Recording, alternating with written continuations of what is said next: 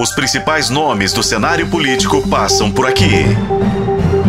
Café com Política. Mais uma vez aqui com a gente, Tadeu Martins Leite, presidente da Assembleia Legislativa de Minas Gerais, deputado Tadeuzinho. Prometeu pra gente na última entrevista que voltaria logo após o prazo da questão do RRF na Assembleia e cumpriu a palavra, né, presidente? Bom dia. Bom dia, Talita. Bom dia, ouvintes da Rádio Tempo. Bom dia, Cíntia. Bom, bom, bom revê-las.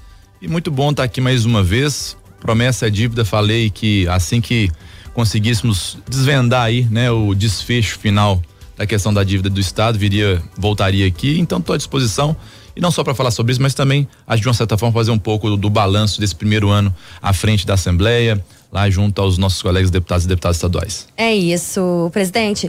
120 dias de respiro, né, para uma nova conversa sobre essa dívida. O que, que significa esse prazo para a Assembleia e para Minas de uma forma geral? Acho que foi uma vitória do diálogo, da boa política, mas também da sociedade. E, na, ao final, quem vai ganhar com esse tempo, esses mais 120 dias, é a própria sociedade. Porque agora os governos terão tempo, né, junto com a Assembleia e com o Congresso Nacional, de tentarmos construir um novo caminho, uma nova proposta que, como eu falei naquele momento, que de fato resolva a dívida de Minas com a União. Repito aqui, que dívida é essa, gente? Uma dívida de 160 bilhões que existe hoje, que o Estado de Minas tem para com a União que iniciou em 98 com 14 bilhões, o estado já pagou 97 bilhões de já gastou de dinheiro do contribuinte 97 bilhões e ainda devemos 160.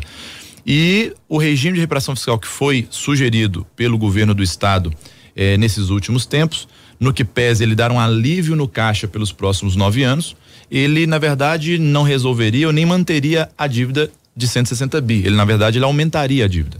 Então, quando nós entendemos isso, nós fomos atrás do Congresso Nacional, do presidente do Congresso, Rodrigo Pacheco, e tentamos construir um novo caminho. Ideias apareceram, como a questão da federalização, mas para que tudo isso tente se viabilizar, nós precisamos do tempo. Então não tenho dúvida que esses 120 dias que o Supremo nos deu é, é uma vitória sim do, da boa política, do diálogo, mas da sociedade que, se Deus quiser, nós vamos conseguir entregar um plano muito melhor para apreciação da Assembleia e do Congresso, especialmente para todo o estado de Minas Gerais. Deputada, eu queria que o senhor falasse o seguinte, assim, a gente, né, é, vê a relação do governador com o presidente da república, não é das melhores, eles, né, o presidente ainda não veio aqui até então, e nesse momento a gente precisa desse diálogo, inclusive dos dois que são aí, né, o que está devendo e o que precisa receber. Qual que é o papel da Assembleia, do senhor como presidente da Assembleia nesse sentido, assim?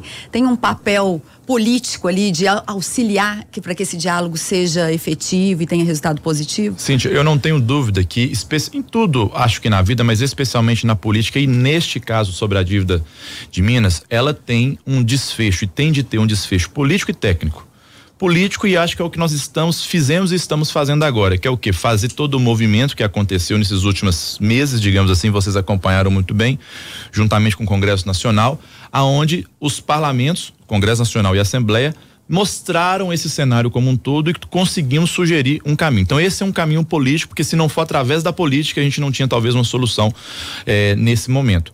Continua ainda o caminho da política existindo, porque como você bem falou, agora os governos têm que sentar para construir. Aí vem a técnica. Agora, a área técnica do governo do estado, do governo federal, tem de sentar e eu espero muito que eles sentem ou já estejam conversando neste período para que a gente tente construir esse caminho.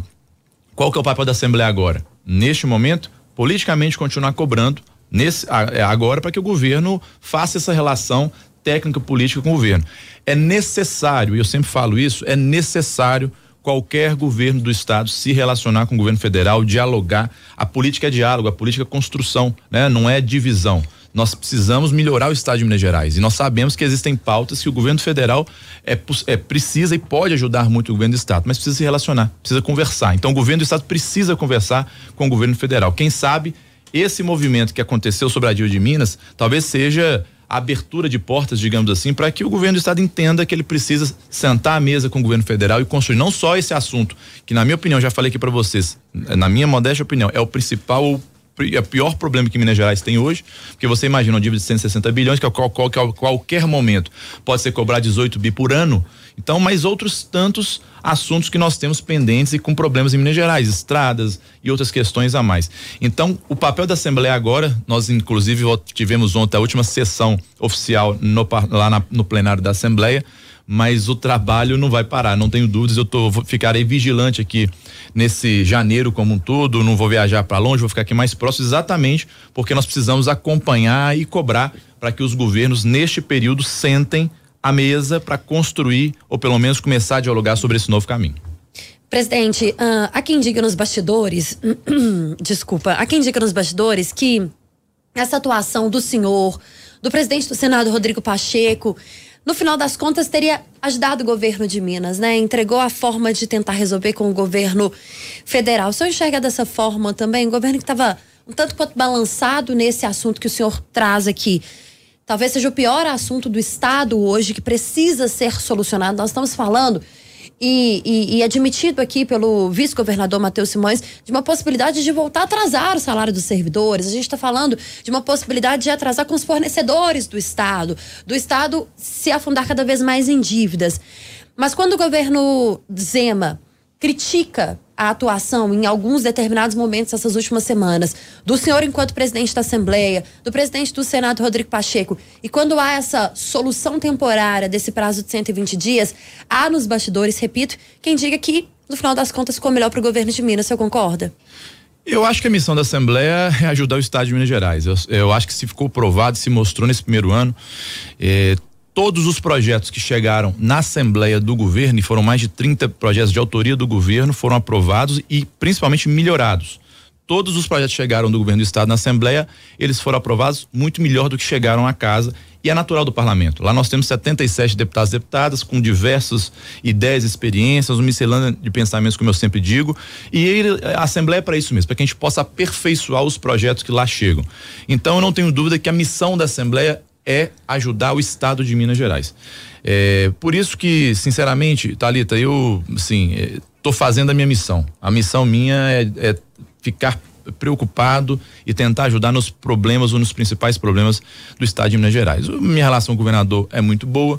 Imagino eu que essas críticas que ele porventura fez não são direcionadas a, espero eu a mim nem ao Rodrigo Pacheco, até porque ele tem consciência de que a Assembleia é parceira do governo do estado nos principais temas, nos grandes temas de Minas Gerais, nesse primeiro ano. E aqui eu quero aproveitar já agradecer todos os colegas deputados e deputadas estaduais, porque não fossem eles, talvez esses essa discussão que nós temos tendo, não, que estamos tendo agora, talvez não tinha chegado, talvez no conhecimento de toda a população, através das audiências públicas, através da cobertura da imprensa que foi fundamental em todo esse período através da análise técnica que foi feita lá na Assembleia sobre esse regime de reparação fiscal, que até outubro, de, até dia 17 de outubro, de, de passagem importante que que se deixe claro, ninguém conhecia o plano de recuperação fiscal. Existia lá na Assembleia um projeto, uma autorização para o governo do estado aderir ao regime. Mas o regime mesmo, o que aconteceria pelos próximos nove anos, ninguém conhecia. Foi quando eu fui e falei: olha, gente, eu até tramito o projeto e é necessário que a gente tenha responsabilidade para tramitar.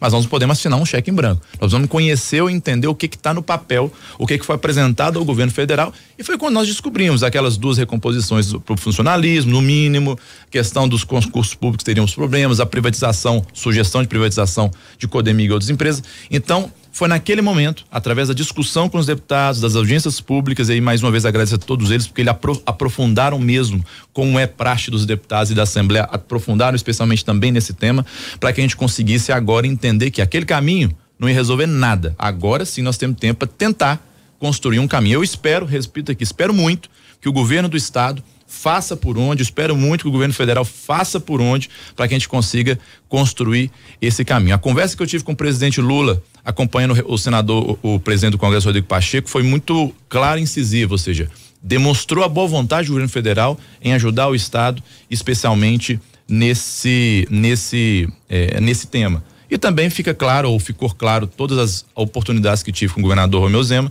também da boa vontade do governo em agora, com mais esse prazo, tentar construir eh, um novo caminho para o Estado.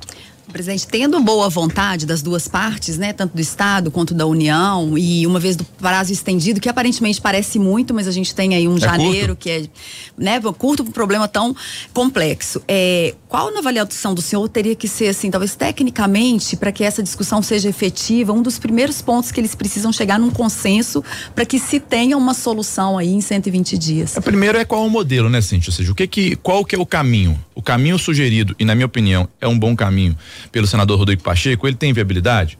o Estado topa discutir essa ou aquela empresa? O governo federal topa receber essa ou aquela empresa? Qual que é o valor disso? Quem que vai fazer a avaliação? Então, acho que essa é uma parte técnica que cabe às duas equipes sentarem para tentar construir esse caminho. Fora isso, quais outras ideias ou caminhos podem porventura aparecer? Por exemplo, eu não tenho dúvida que é necessário, na minha avaliação nesse período, se discutir também o indexador da dívida. Ou seja, que é o, o, o, o que faz essa dívida crescer tanto, os juros, juntamente com porventura multas que, que porventura existam nessa dívida. Essa é uma discussão que, na minha avaliação, em paralelo, tende a acontecer com o, todos os outros caminhos, até porque é importante que a gente lembre, o, a solução que se der para Minas Gerais, ela se dará obrigatoriamente para todos os outros estados que também têm dívida pública e quase todos os outros estados têm dívida pública para com a União, uns mais, outros menos, alguns já sob o regime de recuperação fiscal, que é o caso do Rio de Janeiro, Rio Grande do Sul e Goiás. Diga-se de passagem, todos já com problemas mesmo sobre o regime de redução fiscal. E arrependimentos, né? E arrependimentos e é, falas, e você falou mais cedo, inclusive já no regime, de, é, no caso do Rio de Janeiro, falando da dificuldade que porventura pode até voltar a atrasar salários também lá, mesmo no regime de recuperação fiscal, demonstra que o regime não é a solução para tudo, isso ficou claro nesse período todo. É, então eu acho que a situação que se der para mim não vai dar para todos os estados. Então, acho que a partir desse momento começa a ter também uma discussão junto aos outros estados sobre a questão da dívida pública. Isso é importante que aconteça. Eu falei que a última vez e repito, fico muito feliz de a gente ter conseguido, e a gente fala Minas Gerais, ter conseguido nacionalizar esse tema tão importante para o estado e consequentemente para os outros estados eh, também. Já apareceram ideias aí de vários outros deputados, de várias outras correntes políticas eh, e que bom que apareçam. Acho que é importante sentarmos e ver qual é o melhor caminho. Então acho que agora está na mão do estado e também na mão do governo federal a gente tentar sugerir. A depender do caminho que apareça, claro que vai caber, cabe à Assembleia apreciar uma parte do projeto, cabe ao Congresso Nacional apreciar outra parte do projeto. Então, o importante é que a gente tenha aí essa o mais rápido possível. Você falou muito bem esse tema, esse tempo. Ele não é um tempo longo, é um tempo curto, dia de passagem. É, mas eu posso garantir de que no meu caso e no caso da Assembleia, é, no que pese nós estarmos em recesso oficial, nós estamos 100% à disposição e por conta de tentar caminhar nesse nesse nesse projeto.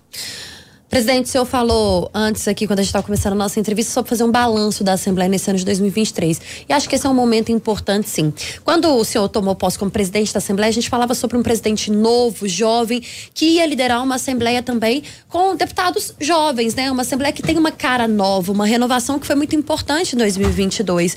O que, que essa Assembleia nova trouxe de fôlego, de fato, para Minas Gerais? Eu, primeiro, dizer da minha honra, Thalita, da, do meu orgulho e felicidade de ter a oportunidade de presidir um parlamento tão diverso, e, na minha opinião, o mais bonito é, e importante de todo o país, né? Nós temos aqui talvez o estado mais diverso. Nós temos aqui deputados e deputadas de todas as regiões do estado e cada um vem com sua realidade, com o seu com o seu conhecimento e você construir ali internamente uma pauta mínima de consenso, mesmo com as adversidades que existem hoje, com a polarização também que de fato existe, é um desafio. Mas é um desafio que com com muita fé em Deus, nós vamos seguindo ele aí. E não tenho dúvidas que a produção da Assembleia nesse primeiro ano foi uma produção talvez acima da média. Com as discussões que tivemos, com as pautas que foram feitas, com os projetos que foram aprovados. Eu quero aqui, por exemplo, lembrar do projeto 171, que foi um projeto de autoria coletiva dos deputados que desbloqueou 7 bilhões de reais que já estavam nas contas das prefeituras e dos municípios que não podiam ser usados por questões burocráticas na área da saúde, sim. E com essa legislação que a Assembleia aprovou, nós já liberamos imediatamente é, é, 7 bilhões para todos os municípios, praticamente todos os municípios é, foram beneficiados com essa questão, ou seja, mais recurso para a população, especialmente numa área tão cara que é essa questão da saúde pública ainda no nosso estado de Minas Gerais. Inclusive agora, semana passada, nós aprovamos uma nova, uma outra legislação que amplia o prazo dessa é, legislação que eu acabei de dizer, porque ela valia até o final deste ano. E agora nós prorrogamos por mais um ano para que os municípios consigam, claro, com a mesma fiscalização, com a mesma correção, utilizar esse recurso onde o prefeito, que é o que mais conhece, né, o município no dia a dia, é, possa é, aplique onde bem entender. Mas tenha que possa aqui falar também do aumento do ICMS da educação onde nós ampliamos de 2 para 10% os, os investimentos obrigatórios na área da educação também, que é outra área muito cara para o estado de Minas Gerais. E foi uma discussão muito é, é, importante que, que é, foi feita na Assembleia. Importante dizer que foi o primeiro estado aonde essa legislação do ICMS da educação partiu e iniciou na Assembleia. Todos os outros estados fizeram essa discussão partindo do executivo. A primeira Assembleia onde capitaneou essa discussão foi aqui em Minas Gerais, então também eh, nos trouxe muito orgulho dessa discussão lá dentro eh, da Assembleia. Agora, recentemente, aprovei o, um, aprovamos um projeto lá que tramitava na casa desde 2016, inclusive por coincidência até de minha autoria, mas eu reputo como um projeto muito importante para Minas Gerais, que foi o da regularização fundiária urbana e rural. Nós temos em Minas Gerais ainda mais de 3 milhões de imóveis irregulares. Nós temos cidades inteiras, inclusive no norte de Minas, que ainda não têm escritura. As casas, eh, os terrenos e assim impossibilitando as pessoas poderem ir no banco fazer um financiamento, os produtores poderem ir no banco pegar para ampliar a sua produção. Isso não garante, deputado, mas acho que é importante a gente explicar. É, é, tão grave essa situação que não garante nem que a casa seja da pessoa de Exato, fato. A, a pessoa, pessoa mora naquela mora, casa a vida toda, mas não é dela porque não tem Não tem papel. nenhuma documentação, tem porque documentação. Era, um, era uma terra chamava de terras devolutas no estado e que nunca passaram por esse levantamento que o estado agora tem autorização para ser feito.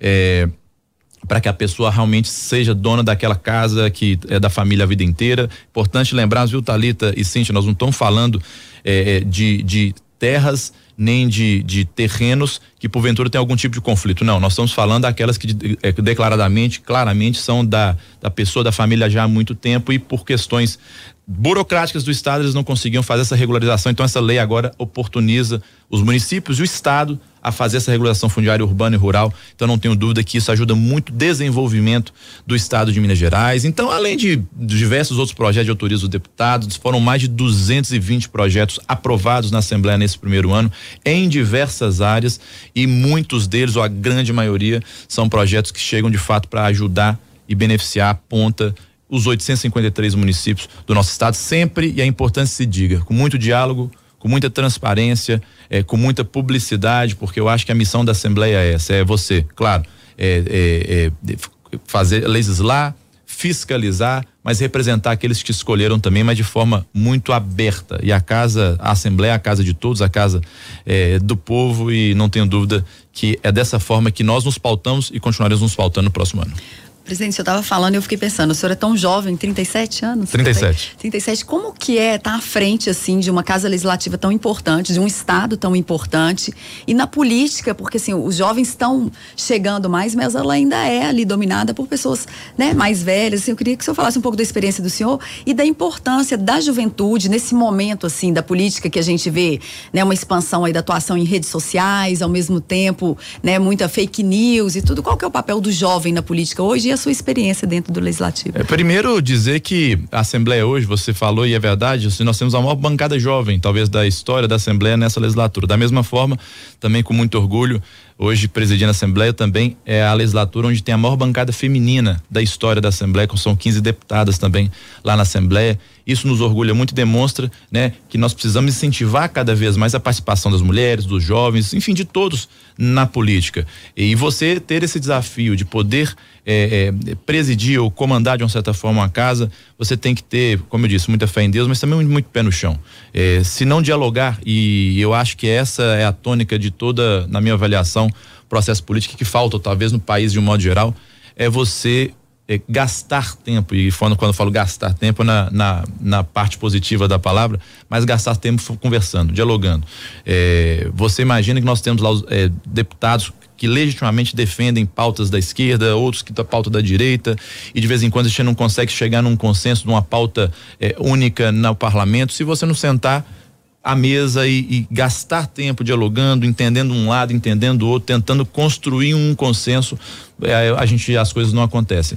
E para que a gente consiga fazer a política mesmo, a política que ajude e que resolva os problemas das pessoas, é dessa forma que nós temos que fazer. Então eu tenho muito orgulho, sim, eu, é, tenho muita é, felicidade em participar disso, mas só consigo fazer isso graças à confiança e amizade dos 76 deputados é, e deputadas que lá tem então, mais uma vez agradeço a eles e agradeço também é, os feedbacks que nós temos é, já na Assembleia. E, te, e, de que forma? Praticamente todos os deputados, finais de semana, e aí a gente pode acompanhá-los nas redes sociais. Quase todos eles estão no interior, rodando, fiscalizando os recursos públicos, encaminhando emendas parlamentares, resolvendo problemas na ponta que normalmente o Estado o governo do Estado não enxerga. E eu sou um defensor aberto das emendas parlamentares, por isso que eu acho que elas realmente resolvem o problema da ponta dos municípios mineiros, mas é muito bom quando você retorna, quando eles nós todos retornamos do final de semana na assembleia, você faz uma reunião, conversa, você traz ideias de todos os cantos do estado de Minas Gerais através dos deputados. Aí surgem os projetos de leis, as audiências públicas,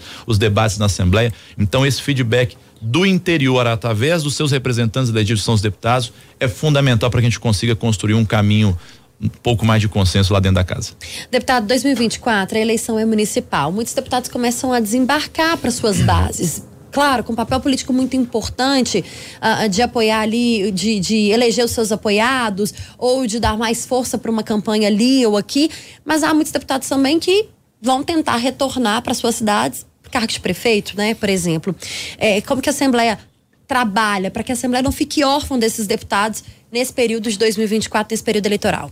A Assembleia não pode parar, né? Ou seja, a Assembleia não vai parar, pelo contrário. Ela continua produzindo, continua atuando, trabalhando. É legítimo e natural que tenhamos deputados candidatos, né? Ou seja, nesse momento pré-candidatos a, a, alguns municípios eh, no estado de Minas Gerais, outros tantos que por, mesmo não sendo candidatos têm também os, os, seus apoios aí a candidatos a prefeitos, a partidos no interior. Isso é legítimo, é, é natural mas é importante que, que, se diga que lá na Assembleia dificilmente a gente consegue misturar as coisas, ou seja, a Assembleia continua produzindo, continua trabalhando, a pauta continua funcionando, os deputados continuam fazendo a sua participação. Claro que no período eleitoral, nós estamos falando de tal de um mês aí, é, um mês e meio, claro que é, quando, e aí não é só a Assembleia, acho que o Brasil Infelizmente, eu falo isso, esse problema da eleição de dois, dois anos, aí eu particularmente acho isso, acho que isso é um, é um desserviço para o país, porque de uma certa forma você perde ali um mês, um mês e meio, quem sabe dois, é, focado naquela discussão é, eleitoral, mas é, a Assembleia continua fazendo essa discussão. Primeiro semestre da Assembleia, até abril, certamente a Assembleia vai estar, tá, claro, discutindo vários temas, mas com um tema principal que é a questão da dívida de Minas Gerais, porque nós temos o prazo agora que naquele dia que eu vim, que era dia 20 de dezembro, agora 20 de abril, para a gente tentar construir uma solução. Então, certamente esse primeiro semestre teremos aí, eh, estaremos muito focados nessa discussão. Depois começa a chegar, se avizinhar o período eleitoral, mas tenho certeza que nós vamos conseguir produzir muito, independente do período eleitoral. Deputado, eu queria perguntar uma última coisa para o senhor, que é o seguinte: o senhor falou da participação jovem e das mulheres. Aí, pensando em 2024, além da questão da dívida, essa questão dos ataques que muitas deputadas, né, vereadoras na Câmara e políticas, mulheres que ocupam diferentes casas, é uma preocupação da Assembleia. E eu queria que o senhor nos contasse se tem algo sendo construído para o ano que vem nesse sentido para combater isso, ou junto com o Ministério Público, ou polícia, ou algum órgão né, envolvido. Sim, de primeiro repudiar qualquer tipo de ameaça que os deputados, e especialmente nesse caso as deputadas, vêm sofrendo, e quando eu falo deputadas, vereadoras, eu falo aí quem se envolve de uma na forma geral, parlamentar né? de uma geral, se envolve na vida pública.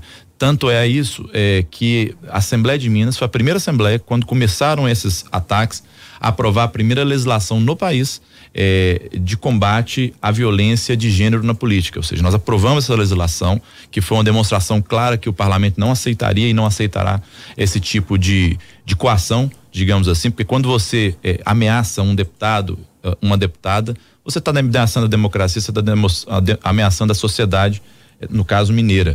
Então nós aprovamos essa legislação, fizemos uma força-tarefa com o Ministério Público, Polícia Civil, Polícia Militar e Assembleia e, e, essa força-tarefa vem acompanhando as investigações que estão acontecendo e muito avançadas, diga de passagem, sobre a questão da ameaça às deputadas, especialmente e também vereadores no estado de Minas Gerais.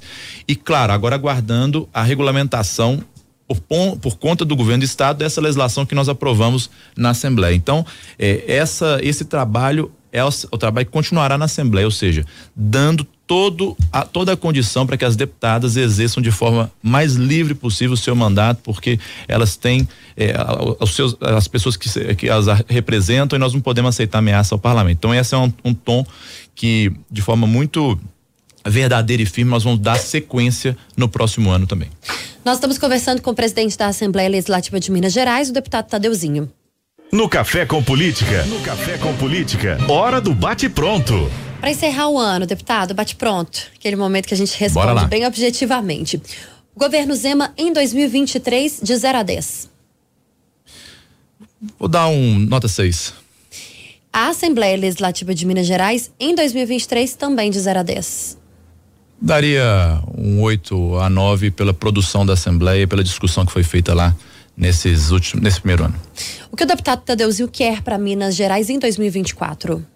Que tenhamos mais boas discussões para o Estado, mas especialmente acho que não tem como fugir dessa, dessa pauta, que a gente consiga, quem sabe, aí em abril, eh, um desfecho para essa questão da dívida pública. Como eu disse, 160 bilhões não é qualquer dinheiro, nós precisamos tentar resolver de vez esse assunto que há 25 anos não é resolvido aqui no Estado. 120 dias e o RRF, como que esse prazo foi visto pela Assembleia ou é visto pela Assembleia? Com muito otimismo, porque é um prazo que nós é, esperamos, né, que os, os governos sentem para construir esse novo caminho, um novo caminho que eu não tenho dúvida, que é muito melhor para o servidor público, muito melhor para as empresas, é do Estado, mas especialmente para a sociedade que em breve, se Deus quiser e dando certo o plano, eh, nós teremos aí um governo eh, com a sua dívida quitada, consequentemente com mais recurso disponível para fazer investimentos eh, nos serviços públicos que precisam, inclusive, cada vez mais de mais investimentos.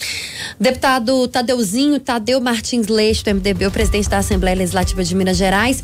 Para fechar, então, essa quinta-feira com a gente no Café com Política. Deputado, obrigado. Volto sempre que em 2024 a gente consiga bater mais papo aqui no Café com Política com o senhor e com outros deputados. Combinado? Prazer, você sabe, se vocês me convidam, eu tô aqui não tenho problema algum, pelo contrário, gosto muito. Obrigado, Cintia, obrigado, Talita, obrigado a todos os ouvintes. Aproveitar para desejar um grande, um belo Feliz Natal para todos que estão nos ouvindo, um grande ano novo, que Deus possa nos abençoar e nos conduzir sempre na direção certa para que a gente possa continuar fazendo cada um a nossa missão. Obrigado a todos, um bom dia.